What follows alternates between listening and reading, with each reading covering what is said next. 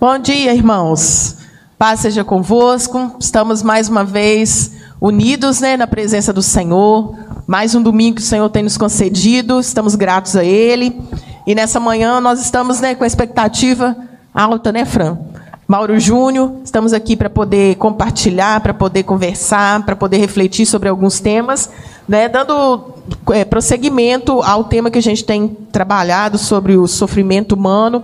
Hoje nós vamos, né, de forma bem específica, nós vamos falar sobre depressão, sobre suicídio, e nós queremos, né, de alguma forma, ajudar vocês, servir vocês e né, para que o Senhor também possa ministrar o nosso coração a respeito desses temas tão importantes né, e tão atuais. Aí eu vou passar a palavra para a nossa irmã Fran, para o nosso irmão Mauro, darem as suas, né, fazerem as suas primeiras colocações, dar um bom dia para os irmãos. Irmã Fran. Paz, irmãos, bom dia. É, como a Rosane falou, né, vamos aqui falar sobre alguns temas. Espero que a gente possa ajudar também. Qualquer coisa que ficar também, pode nos procurar depois que a gente fala, conversa no particular, explica alguma coisa que faltar. Mas assim, espero que esse momento seja também assim de crescimento é por, nesse tema que a gente tem tratado durante esse mês, que é tão importante a gente se conscientizar sobre questões que são tão atuais. Né? Nós não estamos falando de coisas para o futuro, estamos falando de coisas é, de agora. Isso. Irmão Mauro também está com a palavra aí. Bom, bom dia, irmãos. Paz. Vai ser um assunto muito importante, muito interessante, muito preciso da gente falar. Então, não deixa ficar dúvida se tiver pergunta, pode perguntar, a gente vai tentar explicar aqui de uma forma mais simples, que vocês possam entender, compartilha com as pessoas, porque quanto mais pessoas ouvirem o assunto vai ser importante. Eu fico muito feliz porque a nossa igreja ela está é, fazendo isso em todos os grupos, em todas as partes aqui da igreja, e isso é muito importante. Então, vem com a gente, vamos dialogar, esse vai ser um assunto muito interessante e importante. Valeu. Amém. Vamos orar então, pedindo ao Senhor que venha né, dirigir tudo que for feito aqui nesta manhã. Feche seus olhos aí na sua casa, né, une, une a sua fé com a nossa e vamos entrar na presença do Senhor com a nossa oração. Pai Santo, Pai amado, Pai querido, te agradecemos, Deus, por esta oportunidade de ouvir a tua voz, de, ó Deus, aprender mais daquilo que o Senhor tem para nos ensinar. Pai, te agradecemos pela presença doce do teu Espírito Santo que nos ensina, que nos assiste nas nossas dificuldades, nas nossas fraquezas, nas nossas deficiências. Pai, nós estamos aqui nesta manhã simplesmente para sermos ministrados pelo Senhor. Que o Senhor venha ser com as nossas vidas, nos dando o entendimento, a sabedoria e o direcionamento daquilo que o Senhor quer tratar com o teu povo, daquilo que o Senhor quer ensinar para o seu povo nesta manhã, em nome de Jesus. Pai, te agradecemos, te bendizemos e louvamos o teu santo nome, em nome de Jesus. Muito obrigado, Pai. Amém. Glória a Deus, irmãos. Como nós né, já começamos e demos início falando, eh, nós estamos aí no mês em que eh, secularmente, né, e todas as instituições fazem menção né, ao Setembro Amarelo, que é o mês da prevenção eh, da depressão e né, do suicídio. nós vemos que nós também trabalhamos todo esse mês o tema sobre o sofrimento humano. Sofrimento humano já foi bem explicado aqui, os irmãos né, puderam é, é, participar nas semanas anteriores, onde foi pontuado o sofrimento ele faz parte da vida humana, né? E ele ele é necessário para que a gente também cresça, amadureça, né? É, a, mesmo que às vezes seja difícil para a gente aceitar algumas situações, né? Mas é, a gente tem que entender que o sofrimento ele faz parte e ele é necessário também para o ser humano para que o ser humano entenda né, e compreenda tudo aquilo que é, está acontecendo ao redor dele. Então, é, proveniente desse sofrimento, muitas pessoas, né, Fran? Ela, e, e Mauro Júnior, eles não conseguem lidar com o sofrimento. A gente vê que as pessoas elas têm diferentes formas de de resistir, né? Às vezes eu passo por uma situação de perda ou é, uma situação de, de luta constante e, e, eu consigo superar aquilo, consigo viver, viver a minha vida, tocar a minha vida. Mas algumas pessoas, né, na sua estrutura é, orgânica e emocional, a, a, às vezes até mesmo trazendo bagagens aí de uma criação, elas não conseguem, né? E aí a gente vê e a gente chega em casos em que as pessoas apresentam esses, esses dois temas que a gente tem que a gente veio falar aqui nessa manhã, que seria a depressão e o suicídio. Primeira coisa, né, que eu queria que vocês falassem com os irmãos, que vocês é, trouxessem é a definição desses dois temas, né? A Fran pode falar para os irmãos o que, que seria depressão, né, para os irmãos entenderem. Então, é, eu vou falar sobre a depressão de uma forma mais simples, para facilitar o entendimento né, dos irmãos. A depressão é um estado, é um estado de tristeza profundo. Quando eu falo que é um estado de tristeza profundo, eu não estou falando de uma tristeza que, ah, hoje eu acordei triste. Não, estou falando de uma tristeza que dura mais de 15 dias. E essa tal tristeza é, impede a pessoa de realizar suas atividades cotidianas e é afetado também o biológico da pessoa, o físico. Então, assim, realmente a, a pessoa ela fica impedida de continuar com a sua vida. Isso é a depressão, né? É, explicando de uma forma mais simples, para que seja fácil de entendimento dos irmãos, é uma tristeza profunda, aonde que essa tristeza impede a pessoa de realizar as coisas do seu dia a dia.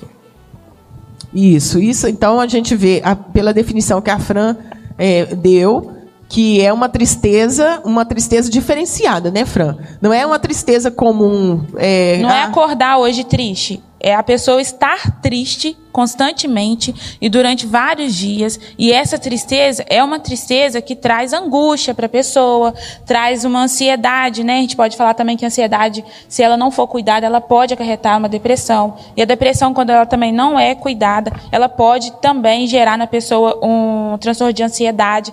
Então, assim, são coisas que não é hoje eu acordei triste. Não, a pessoa ela tá estar triste há vários tempos, né? É uma tristeza constante. É a pessoa estar triste há vários dias. Porque a gente fala assim, ah, a pessoa está triste. Ah, hoje eu estou triste, amanhã eu estou triste também. E a pessoa, ah, estou depressivo. Não.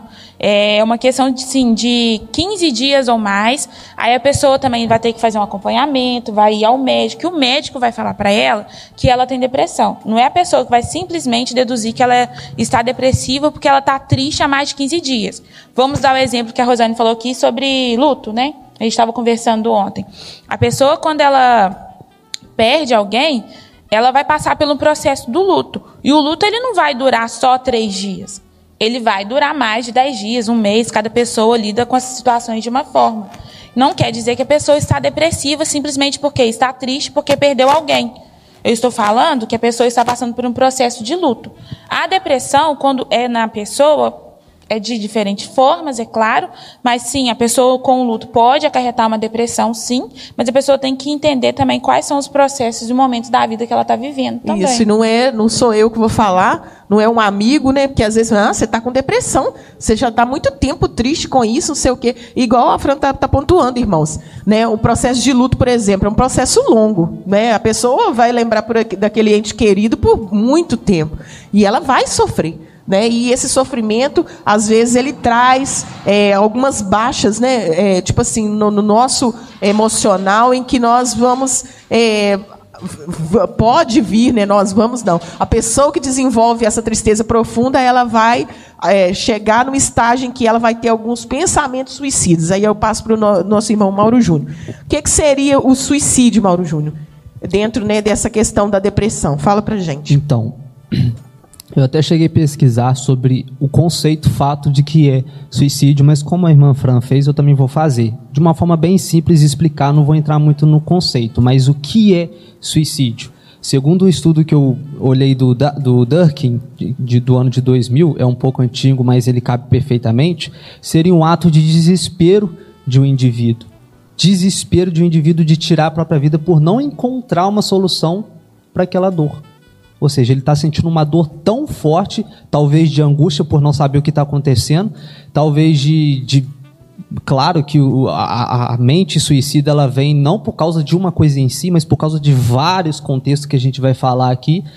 E então é esse ato de desespero. A pessoa ela quer tirar aquela dor, mas ela não encontra como. Então, já que eu não consegui, eu vou tentar fazer isso então. Aí tem um ato. E, e é bom aqui ressaltar que nem todo mundo que tira a própria vida tem depressão.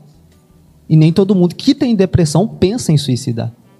É, é algo diferente, faz parte. Porque tem gente que tem depressão pensa em suicidar, mas tem gente que tem depressão, eu já trabalhei com pessoas que têm depressão, mas que não pensou em suicidar, não chegou ainda nessa fase. Entendeu? Mas é bom deixar isso claro também. Isso aí. Então, para a gente começar essa discussão, né, os meninos pontuaram aqui sobre a depressão, sobre o suicídio, e eu queria agora levar para o âmbito, né, nosso âmbito aqui, é, enquanto cristãos. Falar sobre depressão e suicídio dentro da igreja, nos padrões cristãos, ainda é um grande tabu né, para a gente. Porque muitas pessoas né, é, têm depressão, é, têm a depressão ou suicídio, né, esse estágio da depressão, como sendo é, falta de oração, é falta de Deus, é, é frescura. Quem nunca ouviu falar sobre isso, né? Ah, que não existe negócio de depressão, não, que não sei o quê. É o que eu, eu queria que vocês pontuassem sobre isso, né? Qualquer um de vocês dois. O que dentro do contexto cristão, vocês veem isso, essa dificuldade das pessoas da aceitação, é, de, de, que às vezes a pessoa está doente, né? ela está é, com problemas né, emocionais e precisa ser tratada. Vocês veem isso na vivência de vocês? Contexto cristão, o que, é que vocês me falam?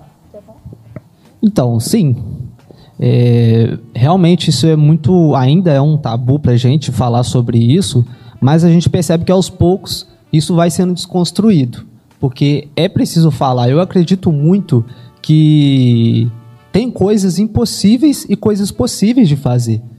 O impossível cabe para Deus fazer, porque a gente não vai conseguir fazer. Mas tem coisas que Deus quer que a gente faça. Por exemplo, essa situação, a gente está num estado de emoção ruim, ou está numa depressão, ou com um pensamento suicida.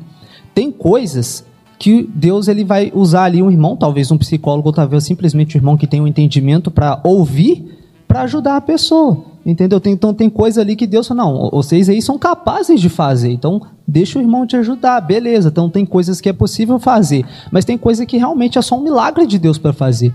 Então, dentro disso, é, a gente pode perceber, a gente conversou aqui off, que aquelas pessoas que têm mais, é, é, vamos assim dizer, coisas para fazer, mais problemas na cabeça, mais o líder, vamos assim dizer, a pessoa que tem muito mais coisa para fazer, é aquela que tem mais chance de desenvolver tudo isso, porque ninguém aguenta. Ninguém aguenta, até mesmo os psicólogos também têm que fazer uma terapia, porque a gente vai ouvir só problema, a gente vai ouvir as pessoas, vai ouvir a vida de milhares de pessoas para depois não desabafar aquilo com, no sentido não de falar o que aconteceu na terapia, mas falar assim, não, eu também tenho um problema, então deixa eu desabafar os meus problemas para que a pessoa também possa ouvir. Não há ninguém nesse mundo que ouve problemas, que, que, que lidera uma multidão que não possa desabafar para alguém, ele precisa. Porque cientificamente falando, a pessoa ela vai deixando aquilo tudo para dentro. E tem uma, tem uma frase que eu não lembro de quem que era que a pessoa fala as emoções enterradas, elas voltam de uma forma pior futuramente. Porque você vai enterrando suas emoções, vai enterrando seus problemas. Aquilo uma hora vai explodir literalmente, entendeu? Vai sair de uma forma, de uma doença, vai sair de alguma forma. Então você precisa jogar para fora. Por mais que seja cristão, não cristão, a gente precisa dialogar, a gente precisa conversar, jogar os nossos problemas para fora, porque tem coisas que é para Deus fazer, mas tem coisas que é para nós fazer. Isso aí. E nós somos de, uma, de um tempo né, que é, esse, esse tipo de problema é, era visto, era muito demonizado, né, Fran? Ah, a pessoa está assim, isso é demônio, né? Isso é alguns segmentos até hoje, irmãos. É, é, visto como sempre como espiritual, né? A igreja ela peca algumas instituições religiosas vem assim como a questão do, da, da, depressão como a pessoa está endemoniada, a pessoa está com espíritos. Você pode botar alguma coisa? Você, já é... teve a experiência disso? Eu acho muito importante que o Mauro falou também, né, sobre essa importância da pessoa se cuidar, porque durante esse mês de setembro eu achei muito legal a postura de algumas, algumas organizações religiosas também, que têm pontuado isso, têm, têm colocado assim aberto para poder falar isso para os membros das suas igrejas. E eu vejo que como as pessoas estão sedentas por ouvir sobre isso. Né? Em todos os lugares que eu passei durante esse mês de setembro, eu não posso falar que de nenhum desses lugares eu não tive um retorno de alguém falando assim, ah, eu precisava muito ouvir, ah, foi muito bacana aquele momento que você compartilhou lá na igreja, e vieram até a mim também com essa questão de querer fazer um acompanhamento, sabe? Porque ainda no nosso meio é muito pontuado que quando eu não estou bem é por falta de Deus. Quando eu não estou bem é porque eu estou endemoniada, né? Vamos falar dessa forma, né? Mais claro para as pessoas. Se a pessoa fala assim, ah, eu, eu tenho depressão. Isso, gente, eu não estou falando assim que aqui na nossa igreja não acontece. Porque acontece. Somos seres humanos, né? Temos crenças, né, dentro de nós. Crescemos ouvindo isso por muito tempo, de que quando você não está bem é porque você está afastado de Deus. Crescemos ouvindo isso.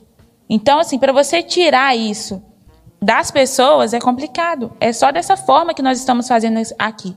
É trazendo a informação de uma forma que seja fácil de entendimento e a gente precisa se conscientizar que quando a pessoa ela tem algum tipo de transtorno, não é falta de Deus que é o comum, que impede de muitas pessoas de buscar ajuda e até mesmo cometer o suicídio. Porque a pessoa pensa assim, uai, se eu estou dentro da igreja e eu tenho esse pensamento, é porque eu não tenho Deus comigo. Então, se eu já não tenho Deus, por que viver? Né? E até no estudo que o Mauro Júnior trouxe para a gente como base, falava sobre que a maioria dos casos tem base biológica, né? A pessoa tem problemas mentais, né? Sofrendo ali com aquele problema mental e às vezes é, assim como é, a gente trata de outras frentes, né, Fran? Como é, outras áreas e eu, eu até queria é, é, que vocês abrissem comigo para a gente poder ter uma base bíblica em 1 Tessalonicenses, capítulo 3, no versículo 20. Minto. 1 Tessalonicenses capítulo 5, versículo 23. Né? Eu queria ler esse versículo para embasar aquilo que nós estamos falando aqui porque né, nós estamos falando, discutindo e relatando aqui à luz da palavra. E eu também quero reforçar para os irmãos que quiserem fazer alguma colocação, que tiverem algum, algum questionamento, podem mandar o áudio aí, tem o um número na tela, mandem o áudio, mandem suas considerações, os questionamentos que a gente, na medida do possível, se a gente tiver condição, a gente vai responder, né, Fran? Vamos lá, 1 Tessalonicenses, capítulo 5, é, versículo 23, fala assim: E agora que o Deus da paz os torne santos em todos os aspectos, e que o espírito, a alma e o corpo de vocês sejam mantidos irrepreensíveis até a volta do Senhor Jesus. Nada mais é que está falando assim, que vocês têm que cuidar, né? Da sua alma, do seu espírito e do seu corpo. Então, quer dizer, nós vemos nós, como cristãos, às vezes sendo negligentes. Nós cuidamos da, do nosso corpo, né? Nós cuidamos do nosso espírito, nós estamos na presença do Senhor buscando, mas às vezes nas nossas emoções, nas, né, na, na, é, a, é, gente esquece um pouco, a gente é um pouco negligente, porque existe aquele tabu de que ah, psicólogo é para louco, né? Para gente doido.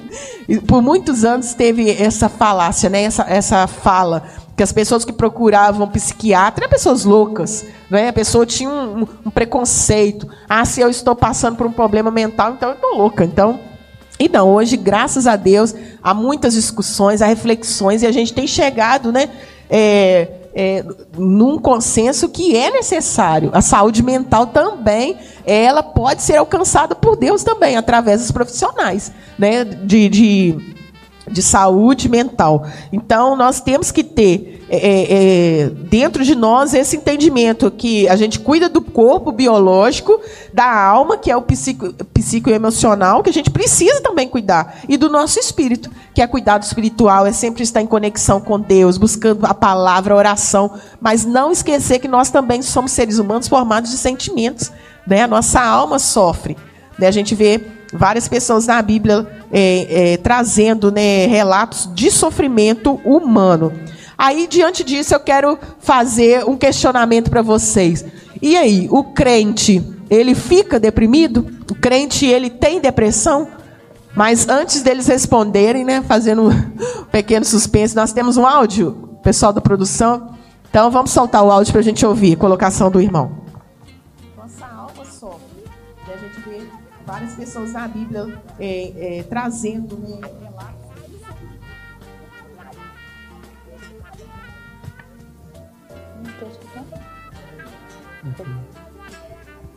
Só um minuto.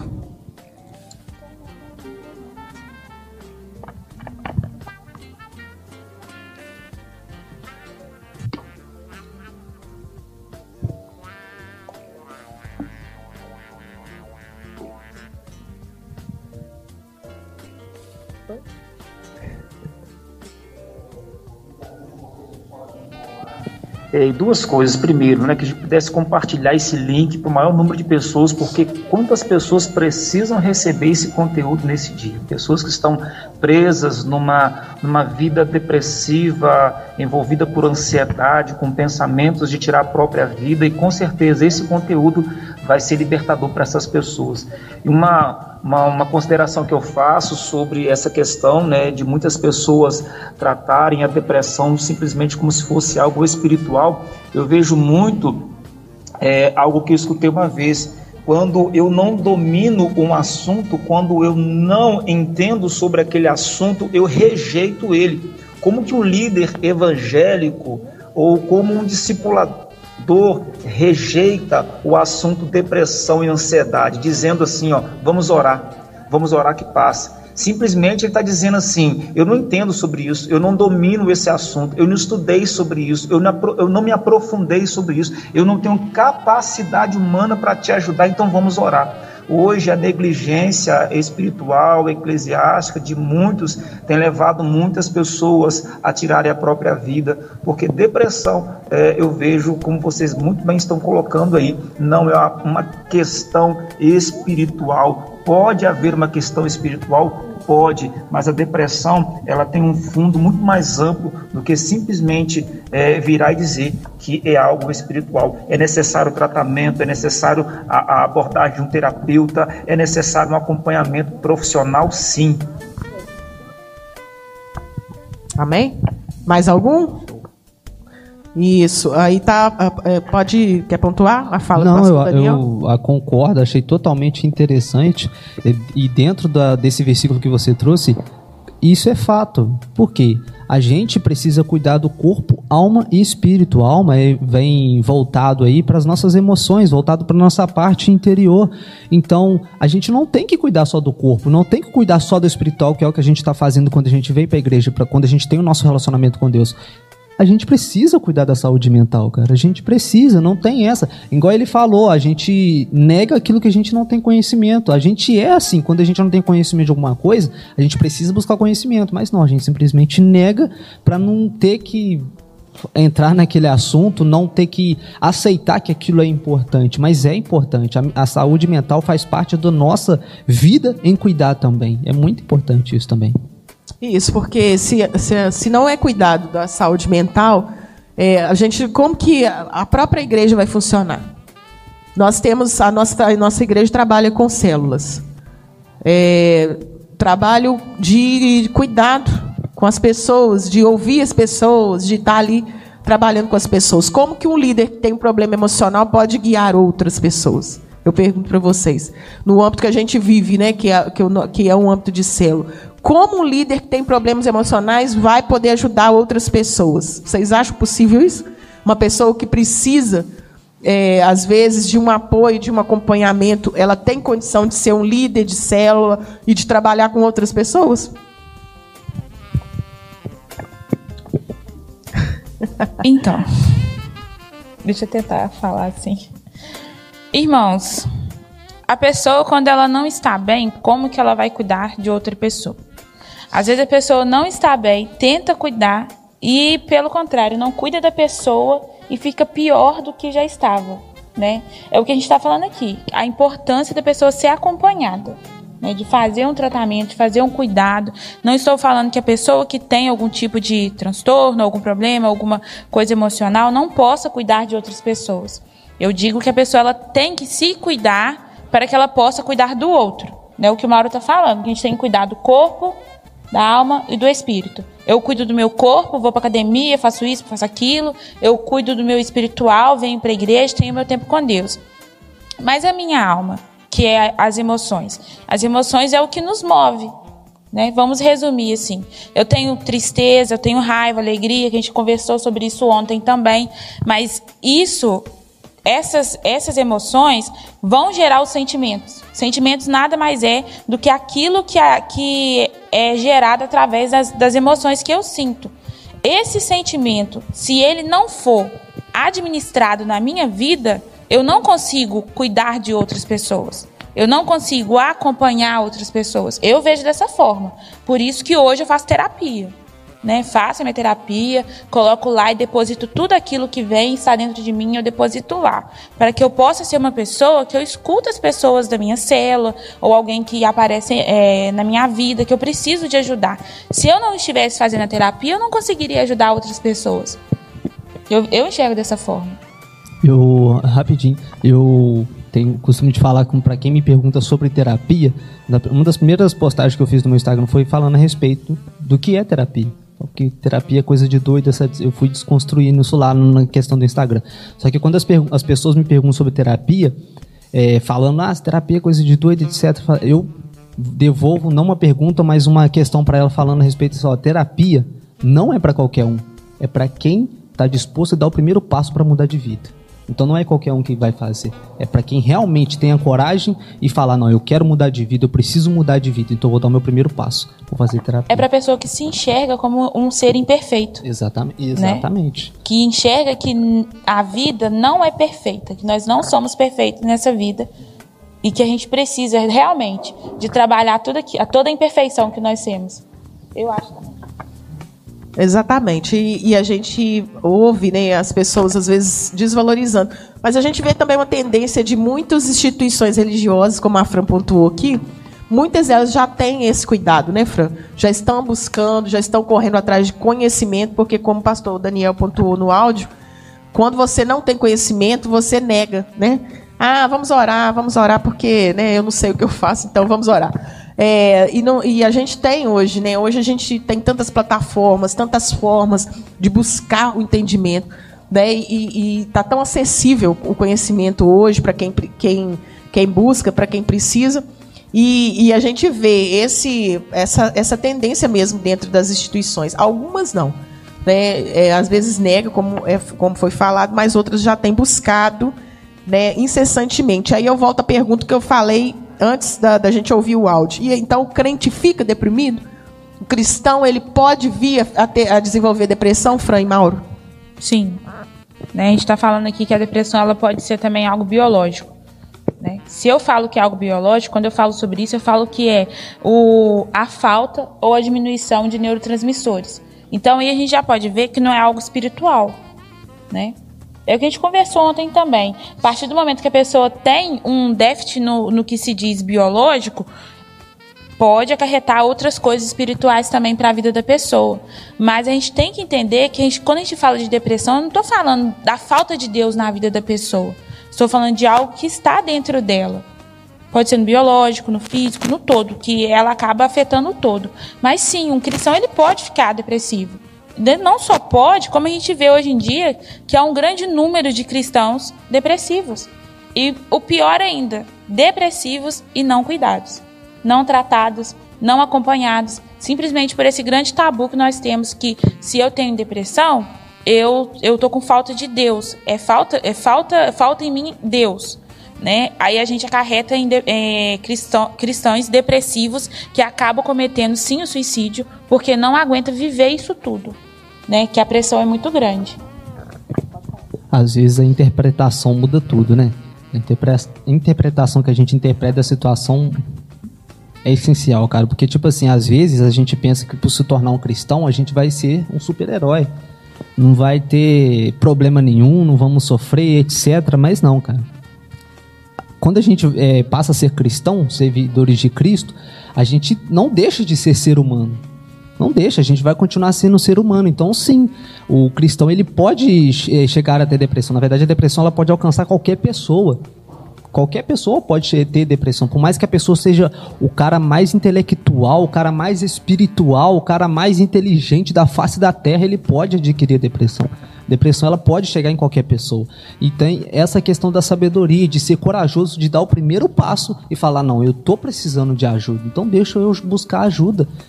É isso que a gente precisa desconstruir e fazer com que a pessoa ela tenha esse, porque a primeira, o primeiro passo da pessoa dela em toda a área da vida dela melhorar em alguma coisa é aceitar que tem um problema. Se ela não aceitar o problema, como que ela vai buscar o, o, a resolução do problema?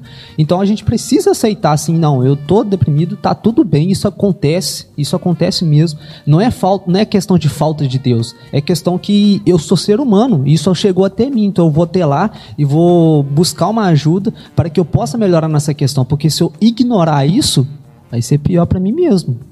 Então não tem que ignorar, eu tenho que ser corajoso lá buscar a ajuda para que eu possa melhorar e futuramente, quem sabe, ajudar uma outra pessoa que está passando por isso. Isso. Aí o que, que acontece? É, né, eu quero dar bom dia aí também para os irmãos que estão aqui interagindo no, no, no chat, né?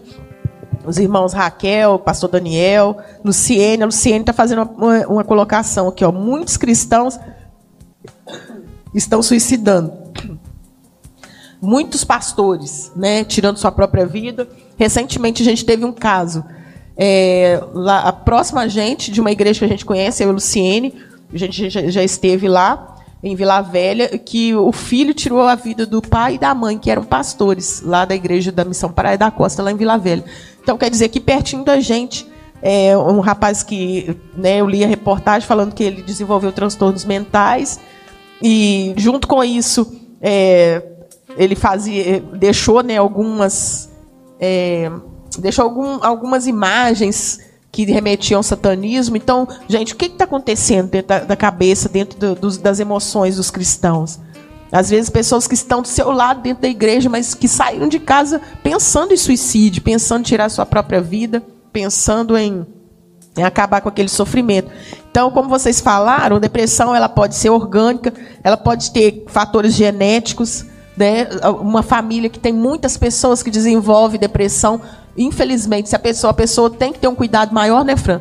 A mãe teve, a tia teve, então, opa, vou, é um sinal de alerta, né? É um sinal de alerta, é, é momento então de buscar um, um cuidado maior. Pode vir por estresse, como foi falado aqui, né? Às vezes uma pessoa muito envolvida com o trabalho, que não sabe né, ponderar, que não sabe equilibrar suas funções, é muito trabalho, é muito trabalho, leva trabalho para casa, ela pode vir é, desenvolver uma depressão.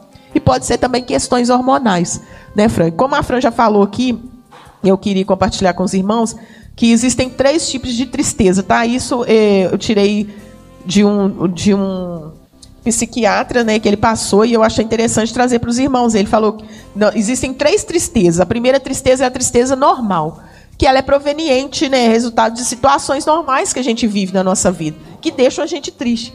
Né? Às vezes, a perda de um familiar, a vivência de um luto. Às vezes, é, né, perda, por exemplo, às vezes você tinha um bom emprego, de repente você é mandado embora, aquilo traz um sofrimento, traz uma angústia muito grande.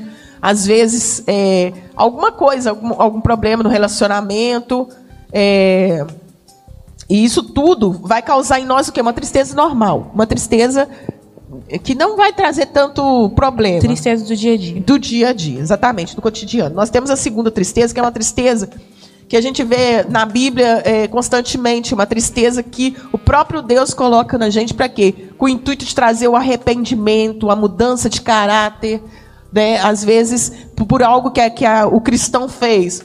E Deus permite aquela tristeza para quê? Para que a gente se volte para Ele. Né? Seria essa tristeza que vem de Deus. Produz um arrependimento, produz salvação, mudança de vida. E nós então chegamos à tristeza profunda, que seria depressão, como a Fran já falou.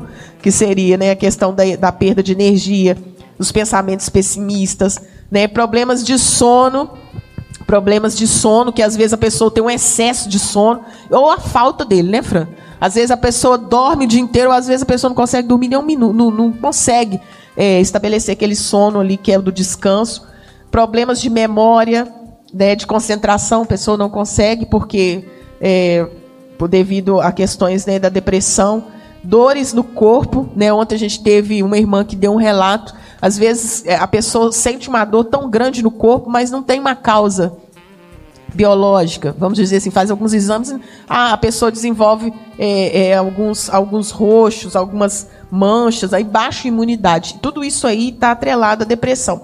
E eu queria muito que o, o Mauro Júnior pontuasse né, sobre o conteúdo que ele trouxe, como, quais são as causas, né, nos diferentes, nas diferentes faixas etárias, Mauro? Você pode falar para os irmãos? Sim. É, o que, que pode causar depressão nas crianças? O que, que pode causar depressão nos adolescentes, nos adultos, nos idosos? Ele vai falar para a gente. Mas a gente tem um áudio, não tem, oh, pessoal? Não. Tem um áudio. Pode soltar.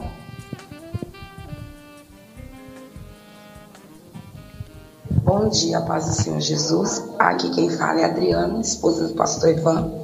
Eu gostaria de estar sabendo, né, de vocês, se a depressão ela pode causar dores fortíssimas no corpo. Por quê? Quando eu conheci uma irmã que ela foi criada na igreja e ela foi criada com os princípios de que a depressão é demoníaca. E por ela ter sido criada com esse ensinamento, ela teve uma depressão fortíssima, onde ela virou osso e pele. E ela não aceitava porque para ela era demônio. Então ela ficou tentando curar a depressão só na oração na igreja, fazendo campanhas e campanhas, e assim ela quase veio até morrer. Mas Deus foi tão maravilhoso na vida dela que ela resolveu fazer um tratamento. E a partir deste momento ela pôde concluir que a depressão não é uma doença, aliás, não é algo demoníaco, a depressão é uma doença que precisa ser tratado e ela passou isso pra gente numa pregação dela e ela chorava muito e dizia quantas pessoas estão doentes dentro da casa do Senhor porque estão tratando de depressão na oração, nas campanhas e não está procurando ajuda e, infelizmente muitas pessoas morrem, se por quê? Por falta desse conhecimento. E ela tinha muitas dores no corpo e ela ficou muito magra. E quando ela foi, fez esse tratamento, ela melhorou. E para a glória de Deus, hoje ela é uma mulher abençoada, prega a palavra de Deus, tem essa, essa, essa bênção para contar para quem precisa, porque isso foi uma vitória conquistada dela, que é aprender que Deus ele faz o impossível, o possível é para nós, né? Então eu queria saber de vocês se a depressão ela causa realmente dores no corpo. Amém. Nosso irmão Adriano, pode? Querem responder? Pode falar para ela. Eu acabei de, de ler é, aqui, né? Eu acho que a Rosane já falou um pouco sobre a questão da pergunta da Adriana. Eu acho que a gente pode reforçar essa questão que a gente falou, que é algo biológico também. Que a, a depressão, conforme vai acontecendo, a conforme vai, vai a pessoa está no estado de depressão, ela de uma certa forma é, é destrutiva, né? Então o corpo vai é, se destruindo. Vai faltando o quê? Se eu, quando eu falo que falta aqui, que eu falei que falta neurotransmissores, é serotonina, noradrenalina e entre outros, aquilo ali vai trazendo impacto para o biológico da pessoa. Quando eu falo que a, que a pessoa entra numa tristeza profunda, eu estou falando que a pessoa deixa de comer, a pessoa deixa de se alimentar direito, beber água, é, realmente ela não recebe todas as vitaminas que ela deveria receber. Então, isso tudo realmente vai gerar alguma coisa. E a gente tem que colocar a questão também, que o Mauro vai entender quando eu falo sobre doenças psicossomáticas, que a pessoa vai também desencadeando essas questões. Que o, exemplo daquela irmã que falou que é, ela foi dando manchas no corpo vai acontecendo outras coisas, vai gerando outras coisas, que realmente o corpo da pessoa, ele vai se, se destruindo, ele vai realmente chegando ao ponto de ficar assim, perder peso, ficar feio, que é o que acontece que a gente vê muitas pessoas depressivas, às vezes muito magras, ou às vezes muito gorda, porque tem gente que come demais, descontroladamente, vira uma compulsão. Então, assim, sim, a pessoa pode ficar muito magra, ou a pessoa pode realmente ficar obesa, essa, essa questão toda. É, eu quero só ressaltar aqui, questão dessa dos sintomas. É, se eu não me engano, são nove ou doze sintomas da depressão em si. Mas para a pessoa ter, é, é, entrar no estado da depressão, vamos assim dizer, ela precisa ter no mínimo cinco sintomas desses que, que pode ser citado aqui. Ela falou alguns aqui, mas tem mais. É, mas ela tem que ter no mínimo cinco. E tem que ter duas semanas direto com esses sintomas aí sim ela pode pensar em procurar um, um parâmetro, ajuda, né? É, porque aí já vai começar a entrar na depressão. Mas não é só porque ela tá com muita fome, ela tá sem fome, ela tá sem dormir. Ainda são duas. Tem que ter aí no mínimo cinco e duas semanas direto para começar a entrar na depressão. Isso, exatamente. Irmãos, Oh, Deus abençoe os irmãos que estão interagindo aí. Tá, você que tem sua pergunta, continue mandando, enviando seu áudio. Eu tenho uma pergunta aqui do irmão. Já tem mais um? Então pode colocar. Depois eu vou ler a pergunta que o nosso irmão Guilherme, mas a irmã Zizi mandou aqui também, tá? Pode soltar. Bom dia. É, eu queria fazer a minha pergunta a, a Fran. É uma pessoa que às vezes tem um transtorno bipolar, ela já tem, no caso aí, o início de depressão ou a bipolaridade é um outro problema à parte? Não vem falar que ela está com início de depressão. Então, nós estamos falando de dois transtornos, né, Mauro? São transtornos diferentes. A bipolaridade tem as suas características. Mas, no meu conceito, assim, Franciele, como profissional, eu entendo que uma pessoa que tem, bipolar, bipo, tem um transtorno de bipolar, ela pode sim desenvolver a depressão. Da mesma forma que ela pode desenvolver uma ansiedade, alguma outra coisa, algum outro tipo de transtorno. Não quer dizer que ela, se ela tem o transtorno bipolar, que ela não pode desenvolver a depressão. E não quer dizer também que só por ter o transtorno bipolar ela já tem a depressão. São transtornos diferentes que não impede da pessoa ter a depressão, sabe? Que é o que o Mauro acabou de falar. Não é porque você percebe que tem um ou dois sintomas e que você realmente tem a depressão. É com o tempo, você tem que esperar o tempo dos 15 dias, encontrar mais aí, mais três a quatro sintomas, para você realmente ser diagnosticado com depressão. Mas esse diagnóstico não vai vir simplesmente através de uma conversa. A pessoa ela vai ser acompanhada e a, a partir disso que vai fechar o, a, a questão com o profissional dela, que ele vai orientar, procurar um psiquiatra, procurar todos os outros profissionais que ela tem que procurar. E outra coisa que eu também acho importante falar, porque às vezes a pessoa também tem preconceito com a questão de medicamento, né, Fran? Existe a questão do preconceito de procurar o profissional de saúde mental e às vezes ele orienta a tomar um remédio, a pessoa fica, ah, mas vou tomar um remédio e tal. E às vezes, gente, tem alguns tratamentos que é preciso, vai ser preciso é, introduzir um medicamento né? E, e isso aí para ajudar, como a, a, irmã relatou. Há por muito tempo a irmã ficou sofrendo porque era, era, era espírito, era estava endemoniada e a irmã ficou sofrendo. Mas no momento que veio, né, o entendimento, a irmã conseguiu fazer o tratamento e melhorou. E hoje ela pode contar o testemunho de que né, o Senhor também ajudou ela a passar por isso. Aí tem a, temos a pergunta aqui do, do Guilherme, né? Pergunta: se, se hoje nós temos mais acesso à informação e direcionamentos terapêuticos, né, que, e quebrando esse tabu de tratar a depressão apenas como algo espiritual, por que, que vocês acham que tem aumentado tantos os casos de suicídio, então? E aí? Eu acho que é, entra bem naquilo que eu falei para você falar para o pessoal, né? Uhum. As causas que têm levado cada faixa etária a pensar, né, ou, ou a, a, cogitar suicídio. Eu acho que é legal você falar com eles a questão, né, enquanto criança, enquanto adulto, enquanto o que, que pode causar, pode responder para ele também. Por que, que vocês acham que tem aumentado esses casos de suicídio? Quer que lê aqui de primeiro ou responde? Pode ficar à vontade. Tá, então deixa eu ler aqui e a gente vai respondendo.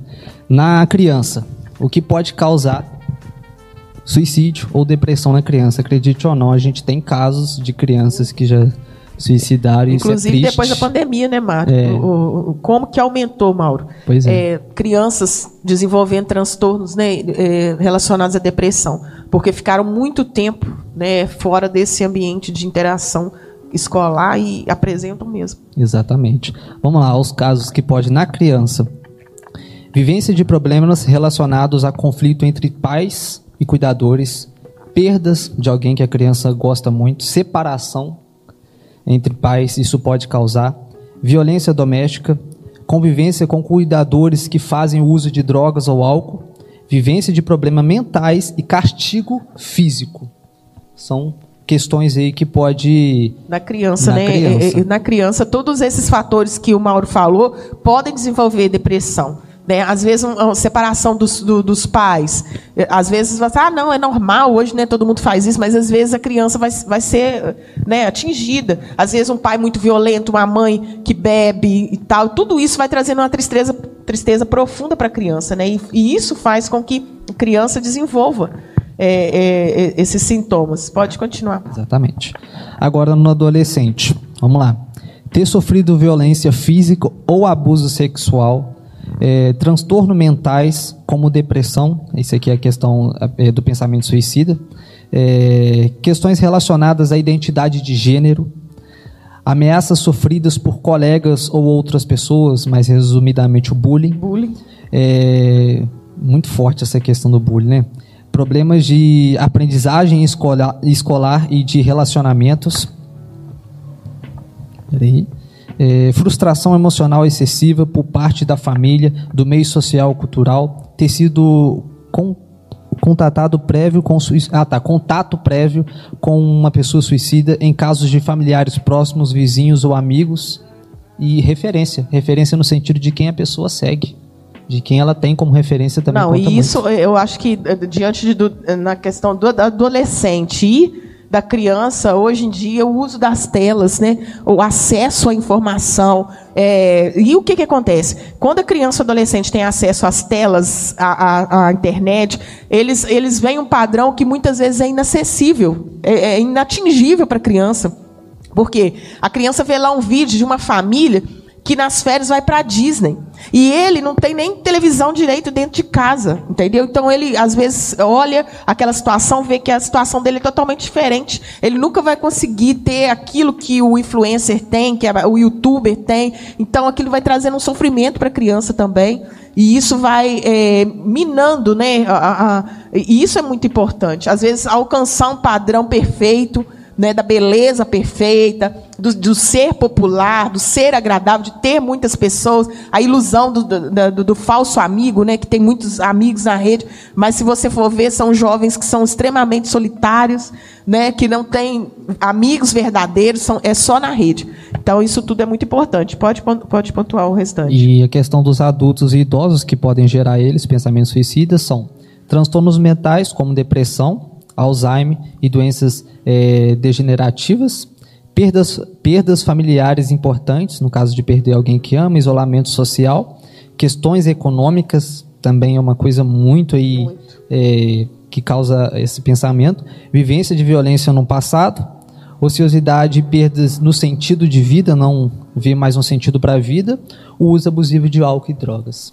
Pois é, então quer dizer, nos adultos, é, tem alguns pontos que ele citou ali que são muito, muito evidentes hoje.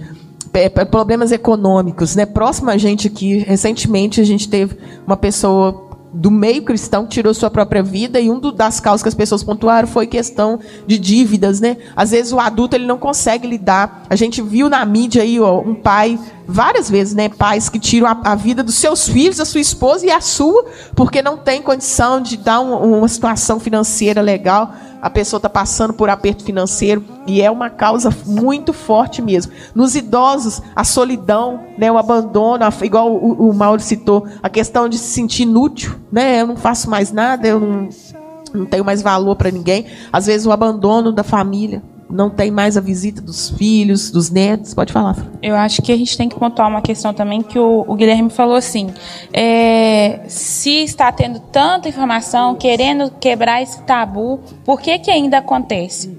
Porque está tendo informação, estamos querendo quebrar esse tabu.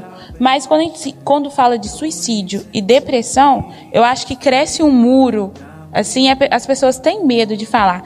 Tanto que, às vezes, quando eu vou em algum lugar, é, parece que a pessoa só pensa que a pessoa que comete suicídio é só quem de, tem depressão. Então, eles começam a falar mais sobre a depressão e fala ali sobre aquela depressão e dá a entender, eu pelas também algumas campanhas que eu vi de alguns lugares, que eles colocam como que a pessoa depressiva é que vai cometer o suicídio. E não é isso, a gente já falou que agora o Mauro pontuou é. isso muito bem pontuado.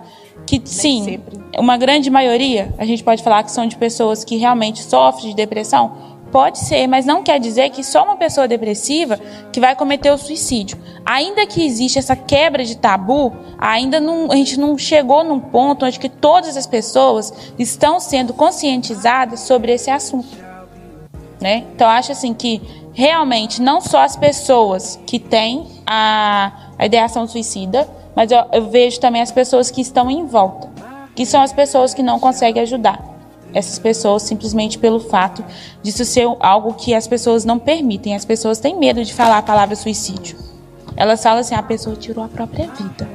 Falou até mais baixo, quando vai falar assim: ah, conhece fulano de tal? Eu assim, pessoa tirou a própria vida. Fala desse jeito, a pessoa não tem coragem de falar assim: ah, a, o, o Joãozinho cometeu suicídio. As pessoas têm medo de falar a palavra suicídio, a palavra depressão. Por isso que ainda acontece tanto. Porque um pai, é, se o filho for chegar e falar assim, o pai, hoje, nesse exato momento, eu tenho vontade de tirar minha própria vida. Então, assim, como esse pai vai receber isso? Vai, vai entrar naquela questão. Para com isso, isso é frescura, isso é falta de Deus. E você tá com um demônio no corpo. Então a pessoa, quando ouve isso, ah, eu tô com um demônio no corpo mesmo. Ah, eu tô sem Deus mesmo. Então, se a pessoa já escuta que está sem Deus, para que ela vai continuar essa vida? Então, assim, acho que existe ainda um grande número de suicídio, ainda existe esse grande número, porque as pessoas não têm o acolhimento que é necessário para que elas possam entender que tem sim como sair dessa, tem sim como ser ajudado. Então, por isso que ainda acontece essa situação toda, porque nem todo mundo é informado ou informado da maneira certa. Eu acredito que a difusão da informação é grande mas as pessoas ainda têm muito receio, né? Eu acredito que isso é por isso que tem o aumento. Antes a pessoa não procura ajuda, existe, é, é propagado nas redes, mas as pessoas não procuram ajuda. Eu, acho, eu acredito que a gente pode atribuir isso ao, ao aumento né, de, de tantos é, casos de suicídio, inclusive no meio cristão. Eu queria, antes da gente, a gente já está terminando, mas eu queria muito falar sobre né, alguns alguns personagens da Bíblia. vou falar de dois aqui. Um a gente estava é, estudando amplamente, que era questão de Jó. Né? Jó, ele, ele perdeu toda a sua, a sua fazenda, todos os seus bens, os filhos, e aquilo trouxe um, um, um profundo sofrimento para Jó, e que levou ele a pensar até em tirar a sua própria vida. Ele pedia para Deus. E também Elias, né? Elias também, depois de passar por uma batalha muito grande espiritual, ele também se viu dentro de uma caverna, né? Com medo profundo de sair dali, de ser morto. Então a gente vê homens, grandes homens de Deus, que, né, vem para a gente é, mostrando que sim, uma pessoa que tem Deus pode desenvolver um problema de depressão e, e, não, isso não faz dele menos do que os outros, né? Mas às vezes para que ele tenha mais dependência de Deus, né? E, e, outra coisa que eu gostaria de compartilhar com os irmãos que eu anotei aqui é que muitas vezes o pensamento suicida no, no evangélico é diferente, né, Fran? Ele não fala, ah, eu vou te, eu, eu, quero, eu quero morrer, mas ele fala assim, ah, eu queria que Deus me levasse. Eu peço para Deus me levar. Eu queria sumir, nunca mais voltar. Né? Até o discurso do cristão é diferente quando ele está com pensamento suicida. Eu queria sumir. Ah, eu queria que Deus colocasse uma doença ruim em mim para mim morrer mais rápido. Então, quer dizer, isso acontece com cristãos. Mas é, para a gente poder né, ir já, é, eu queria perguntar para vocês: depressão tem cura? É, na verdade, quase todos transtornos não têm cura, tem tratamento. Igual a questão da ansiedade também não tem cura, tem tratamento. A depressão ela não tem cura, ela tem tratamento. Então a maioria dos transtornos é assim, você precisa tratar. Não vai livrar dele 100%, pode ser que um dia ele volte. Pode ser, depende muito do processo da sua da sua do tratamento que você fizer. Mas não quer dizer que ela vai sumir de você para sempre. Você precisa ter um tratamento constante. Eu participo, eu concordo completamente com o que o Mauro falou, e eu acho que é uma das coisas também que traz tanta dificuldade ao cristão, reconhecer que tem depressão e tem que acompanhar e viver com isso o resto da vida. Acho que é uma dificuldade do cristão hoje em dia entender se não, é, eu tenho depressão e eu vou ter que aprender a lidar com isso, que é tratando, fazendo acompanhamento. Ressalto também a questão que o Mauro falou, né, que as coisas impossíveis são para Deus né? Só que a, nós aqui, cristão, aqui na Terra, a gente tem que procurar cuidar do nosso emocional para a gente poder conseguir a, viver com isso. Mas não, depressão ela não tem cura. De acordo também em outro tipo de transtorno, a gente vai conseguir conviver, né? É o que a gente fala também, o Mauro sempre fala sobre a questão também de inteligência emocional né, Mauro? Que a pessoa é a, a pessoa poder aprender e saber a lidar com os sentimentos, aprender a lidar com tudo. Então, assim, não, não tem cura não. É algo que a pessoa vai ter que conviver pro resto É, como algumas doenças, né, que a pessoa faz ali o uso de medicamento, por exemplo, a pessoa que é hipertensa. É, é uma doença que ela é crônica, mas a pessoa faz um acompanhamento, toma o seu remédio ali e vive uma vida boa. Né, uma, vive bem, tem uma, uma boa qualidade de vida. Eu acredito que também a pessoa, é, dependendo do grau né, de, de depressão que a pessoa tem, ela fazendo acompanhamento, ela também vai ter qualidade de vida, ela vai poder viver uma Isso, vida. e eu acho que é um- uma questão também que a pessoa tem sobre a questão do remédio, né, que a gente já comentou aqui. Eu estive com uma pessoa que ela foi diagnosticada com depressão, ela teve dificuldade em tomar os remédios. Ela achava que era bobeira tomar o remédio. Então tinha dia que ela tomava, tinha dia que ela não tomava. Então assim, ela atrapalhou o tratamento. Quando ela decidiu um tratamento que poderia ser assim de remédio para ela durante um ano que o médico falou durou quatro anos simplesmente pelo motivo dela não tomar o remédio da forma certa depois de quatro anos o médico foi lá e retirou o remédio falou assim se for necessário a gente retorna com a, com a medicação mas assim não quer dizer que a pessoa vai tomar o remédio para o resto da vida Eu a gente está falando que tem casos e casos e pode ser que no início a pessoa tenha que tomar o remédio por uma necessidade e com o tempo pode ser que o médico tire ou pode ser que não. Ok. Agora, para a gente terminando, eu queria que vocês pontuassem, né? Tem alguma pessoa depressiva? Chega até nós uma pessoa com pensamentos suicidas? Qual que deve ser o nosso procedimento? Como que a gente tem que lidar com essas pessoas? Eu quero que vocês pontuem, né? A gente já está terminando. Como que a gente pode ajudar essas pessoas, né? Para que a nossa fala não, ao invés de ajudar, né, piore a situação. Quero que vocês pontuem isso. Como que a gente pode ajudar essa pessoa que tem depressão, que está apresentando pensamentos suicidas? Então, é, a primeira coisa que eu quero colocar é o que você não deve falar para uma pessoa que tem depressão. Não deve. Vamos lá. É, vai- a pessoa chegou perto de você procurando ajuda, falando que tem depressão ou que está com pensamento de suicídio. Não fala com ela isso, cara. É, tem gente que tem mais problemas que você. É, isso é falta de Deus. A gente colocou aqui. Isso é besteira. Tá precisando de um trabalho.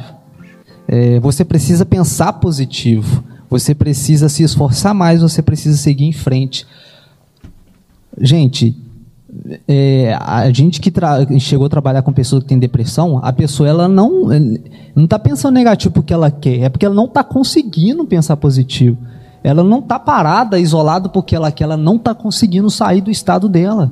Entendeu? Então isso não é besteira, isso não é algo tá precisando de Deus, está precisando de um trabalho, não. Literalmente a pessoa ela não está conseguindo, ela já fez tudo possível. Senão ela não chegasse na situação, se ela conseguisse sair, não chegar na, na situação de tirar a própria vida. Isso é algo muito forte, é algo muito sério. Entendeu? Então é porque a pessoa ela não está conseguindo. Então não é falta de Deus, não é falta de um trabalho, é porque ela realmente está precisando. Isso é porque ah, é coisas que você não deve falar para uma pessoa que tem depressão ou pensamento suicida. Vamos continuar? Pode falar, Fran. O que que chega uma pessoa? Como que deve ser o nosso procedimento para ajudar essa pessoa que chega, né, falando com a gente, está passando por esse problema? Eu acho que até, com- até falei com os meninos, eu sigo uma psicóloga que ela tem sido a minha referência sobre essa questão de suicídio há algum tempo já. Antes mesmo da questão do Setembro Amarelo, eu acompanho, ela chama Ticiane Paiva, e ela fala, ela faz a- sempre essa pergunta nos, no feed ou nos stories e pergunta: qualquer ajuda serve? Não, qualquer ajuda não serve. A partir do momento que a minha ajuda vai ser com as atitudes que o Mauro falou, a minha ajuda não serve. Eu preciso querer ajudar. Dando, fazendo o quê? Sendo uma pessoa para ouvir. Escuta o que a pessoa tem para falar, pergunta como você pode ajudar, pergunta o que você pode fazer para ela. Não fala para a pessoa que ela não está sozinha, se realmente você não vai ser uma pessoa que vai estar ali para ela poder para poder ajudá-la. Se você quer dizer que ela não está sozinha, esteja pronta para poder ajudar. Que a maioria das pessoas falam isso. Ah, a fulano de tal falou que vai me ajudar, que eu não estou sozinho, mas na hora que eu preciso eu não posso contar com essa pessoa. Então, assim, eu tenho que ser uma pessoa acolhedora. Tem que ser acolhedora, ouvinte, perguntar o que, que ela precisa, como você pode ajudar. E a partir daí, você viu que a situação encaminha para um profissional. Eu sempre falo isso. Não tente resolver a situação com as suas armas, com aquilo que você tem, porque às vezes você tem pouco.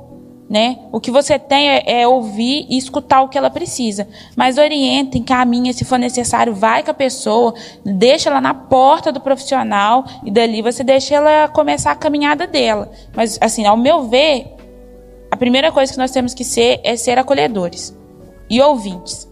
E a partir dali, ver o que você pode fazer por ela. Isso, a Flaviane está pontuando aqui nos comentários, falando assim que é muito importante também o apoio da família com a pessoa que tem problemas de depressão. E a questão do medicamento, ela falou que às vezes a pessoa tem dificuldade, Fran, de adaptar com os medicamentos, porque às vezes causa algum efeito colateral, né? Respondendo aquela fala sua. E a gente, como igreja, eu acredito que o acolhimento, o aconselhamento, né, como o Mauro pontuou, não aumentar o peso sobre a pessoa. Né? Tipo assim, não aumentar aquele peso. A pessoa já está trazendo um fardo muito grande. Aí você, ah, isso é frescura, você está tá precisando trabalhar, igual ele falou. Né? É, e, e, o que a Fran acabou de pontuar, acompanhamento, é, encaminhar para os profissionais de saúde mental. E nós, como igrejas, até eu comentava com os meninos antes aqui, a oração que a gente faz para essas pessoas é uma oração específica, cobrindo o, a, a, mente da pessoa, né? pedir a Deus que venha restaurar a mente da pessoa, cobrindo aquela pessoa com oração, né? falando enquanto igreja. E saber né, que é, qualquer um de nós pode estar sujeito né, a esse tipo de sentimento, mas que a gente possa, né, cada dia, é, estar afirmado do Senhor para que Ele venha trazer saúde, né, em todas as áreas da nossa vida, como a gente falou, espiritual, no biológico e também nas nossas emoções. Agora eu vou passar para os meninos fazerem suas considerações finais e para a gente terminar a nossa escola bíblica, Fran. É, acho que a gente pode pontuar também essa questão para líderes de célula ou qualquer um líder de nossa igreja ou de outra igreja que esteja assistindo. Você, como ouvinte, você tem a capacidade de entender e ouvir a, da pessoa a necessidade que ela tem de ajuda. E a partir dali, sempre ser é, usado por Deus também para encaminhá-los para um profissional. Não é só falar que vamos orar e isso vai passar. Vamos orar, mas eu acho que é necessário que você procure um profissional. Porque como nós trabalhamos em células, a gente tem o um acompanhamento aqui das pessoas. A gente sabe como que está cada uma das nossas células. E, e no geral, para todas as pessoas que estão assistindo, né, participou conosco aqui nesse momento, não é fraqueza reconhecer que você precisa de ajuda. Não é falar que você não é um ser humano perfeito né? Nós não somos mesmo perfeitos, somos seres imperfeitos. Mas entender que essa imperfeição precisa de uma ajuda é algo muito humano. É humilde da nossa parte entender que eu preciso de um profissional para aprender a lidar com as situações da minha vida. Mauro? É, se tem alguém que está nos ouvindo, ou se tem alguém, se você conhece alguém que esteja passando por esse momento, não hesite em procurar uma ajuda. Né? Igual a Fran falou, a gente é ser humano, todo mundo está sujeito a passar por isso. É, não é só porque você, é, sei lá, tem uma carga, um peso em cima de você, de, de, de, de, de problemas, de, de coisas para resolver, de muita coisa para fazer, a gente está sujeito a acontecer essas coisas com a gente. Então seja corajoso, seja humilde para a gente buscar essa ajuda, porque não é algo simples, não é algo fácil. É, não quer dizer também que você vai ser triste pelo resto da sua vida, não. Se você fazer um bom tratamento, você vai ter uma vida muito boa.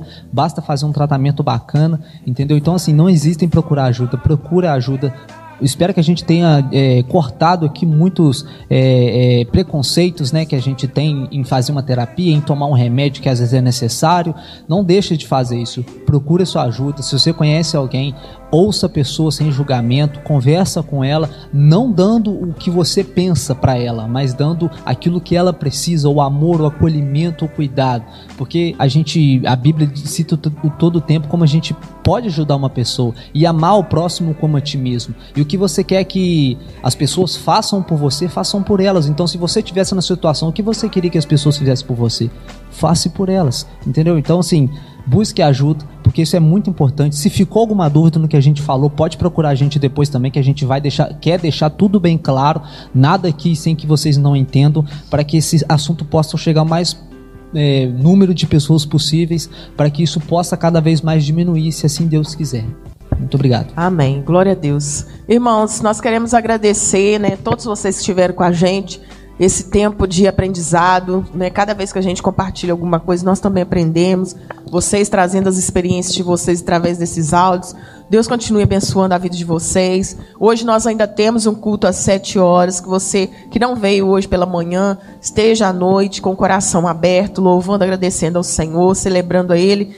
E que você também né, possa é, continuar com esse hábito de sempre estar participando da escola bíblica, aprendendo e deixando que o Espírito de Deus né, possa te envolver e te ensinar da forma correta, porque o ambiente que nós temos para aprender é o melhor ambiente, que é a presença do Senhor. Eu agradeço a você, peço né, ao Senhor, oro né, para que você tenha um domingo abençoado, que tudo que você fizer seja uma benção. Em nome de Jesus, uma semana abençoada para vocês.